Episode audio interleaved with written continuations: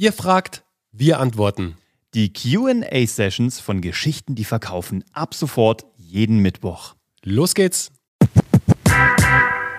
Matthias fragt, darf man auf LinkedIn auch über private Dinge schreiben, wie Surfen, Pappertag etc.? Denn auf LinkedIn lese ich immer wieder, dass hier Privates nicht hingehört. Geh doch zu Facebook, schreibt er. Naja, also, wir haben da eine ganz einfache Regel, Matthias, und das gilt natürlich auch für alle. Natürlich ist LinkedIn erstmal eine sehr businessbezogene Business-First-Plattform, aber wir gehen hier nach der 80-20-Regel vor. Das bedeutet, 80 Prozent unserer Inhalte, die wir, die Uwe und ich und unser Team auf LinkedIn veröffentlichen, die sind sehr im Business-Kontext. Die sind sehr business-relevant. Über unsere Learnings, Erfahrungen, das, was uns gerade so umtreibt bei uns im Geschäft, im Unternehmen. 20 Prozent davon sind Privates. Bei mir sind es zum Beispiel die Themen Surfen, die Themen Familie. Bei Uwe ist es das Thema Handwerken, seine Schreinerwerkstatt, die er sich im Keller eingerichtet hat, auch das Papa-Sein natürlich. Das sind auch ganz wichtige Werte für uns.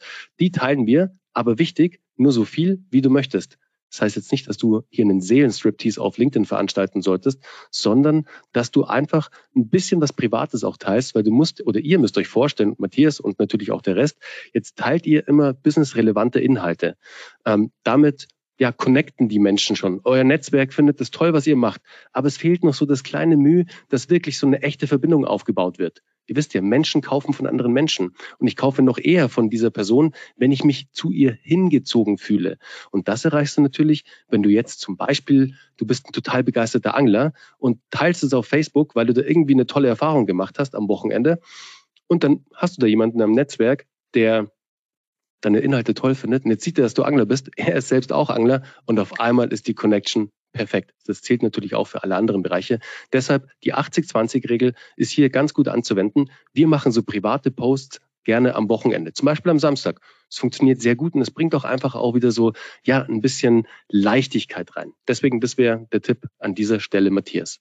Danke. Hier ist eine coole Frage von der Gabriele und sie hat geschrieben, Ansprache bei Instagram immer per Du, auch in der Unternehmensberatungsbranche. Also, vorab, es gibt keine Dogmen. Es gibt nicht, darf ich privat posten oder nicht, darf ich duzen, muss ich siezen. Was wir den Leuten mitgeben ist, eure Kanäle, eure Regeln. Ihr legt das fest. Wenn es sich für euch merkwürdig anfühlt, plötzlich zu duzen, ja, weil ihr immer siezt, dann bleibt ihr beim Sie. Ihr lasst euch von Plattformen da nichts diktieren, sondern es geht um eure Wiedererkennbarkeit, es geht um euren Brand. Es gibt ja Marken, die siezen ganz bewusst oder auch Personenmarken, die wollen das so und da ist es äh, brandbildend. Also erinnert euch sofort irgendwie an Karl Lagerfeld. Karl Lagerfeld, der gesagt hat, Menschen in Jogginghosen haben die Kontrolle über ihr Leben verloren. Also der totale Seriositätsbrand, ja, immer hochgeschlossen mit Kragen und strenger Zopf. Das war sein Ding. Aber es gibt natürlich genügend andere, die halt irgendwie Halligalli in der Mode machen, die wild sind, die bunt sind, die Jean-Paul Gaultier sind. Die haben das für sich festgelegt. Und das dürfen wir auch. Und das darfst du. Deswegen, du musst auf Instagram nicht immer duzen. Du musst gucken, wie will denn dein Unternehmensberater angesprochen werden? Wie sprichst du mit dem privat hinter den Kulissen? Also was ist das echte Leben? Und das ist vielleicht das Learning in dem ganzen Bereich zum Thema, wie privat darf ich werden oder nicht. Wie würdest du mit Menschen in, echten, in der echten Welt umgehen? Weil das echte Leben ist nichts anderes als eine, als, äh, also digitale Medien sind nichts anderes als die Abbildung von, von digitalem, also von echtem Leben. Das, was in der echten Welt passiert, bilden wir nur in Social Media ab. Und da sind wir komplett offen und lassen uns im Grunde genommen da nichts vorgeben. Von daher, ähm, das legst du fest. Dann schreibst du noch, Gabriele, zweite Frage ist Printmailing denn generell out und ist Storytelling auch hier anwendbar?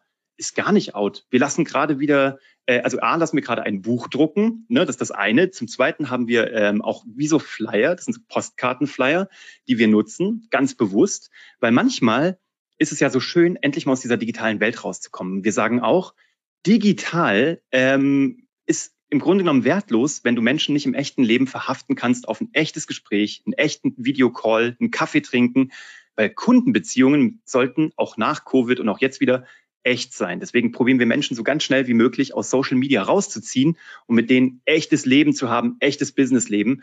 Ähm, und ein Print-Mailing ist halt im echten Leben. Wir lieben Print, genauso wie wir E-Mails lieben. Von daher, es ist überhaupt nicht out, in ganz vielen Zielgruppen wunderbar und Storytelling kannst du, du kannst ja Texte draufschreiben und Grafiken drauf tun und schon hast du Storytelling. Also nutzt es, Gabriele, und das ist in beiden Fällen großartig und ähm, wird nie tot sein, wird nie out of äh, Mode gehen. Ich habe einen coolen Satz dafür noch, Uwe. Den haben wir, glaube ich, in irgendeinem, ich glaube sogar YouTube-Video oder im Podcast gesagt. Sei mhm. in den Briefkästen, wo deine Konkurrenz nicht ist. Und wenn Genial. alle in den E-Mail-Briefkästen sozusagen sind, dann gehst du in den echten Offline-Briefkasten mit einem tollen Mailing. Und das muss ja nicht ein langweiliger Flyer sein, sondern das kann ja auch wirklich was Kreatives sein, was die Aufmerksamkeit wirklich vom, ja, vom, vom Empfänger erhält. Also werd da kreativ, aber das, glaube ich, trifft es ganz gut und ist nochmal eine gute Beschreibung, dass du einfach, wenn alle nach links schauen, gehst du rechts rüber. Ja. Das ist immer ganz gut. Das war die heutige QA-Session bei Geschichten, die verkaufen. Wenn auch du eine Frage hast, schreib uns gerne deine Frage an office.kuvg.de. Mach's gut.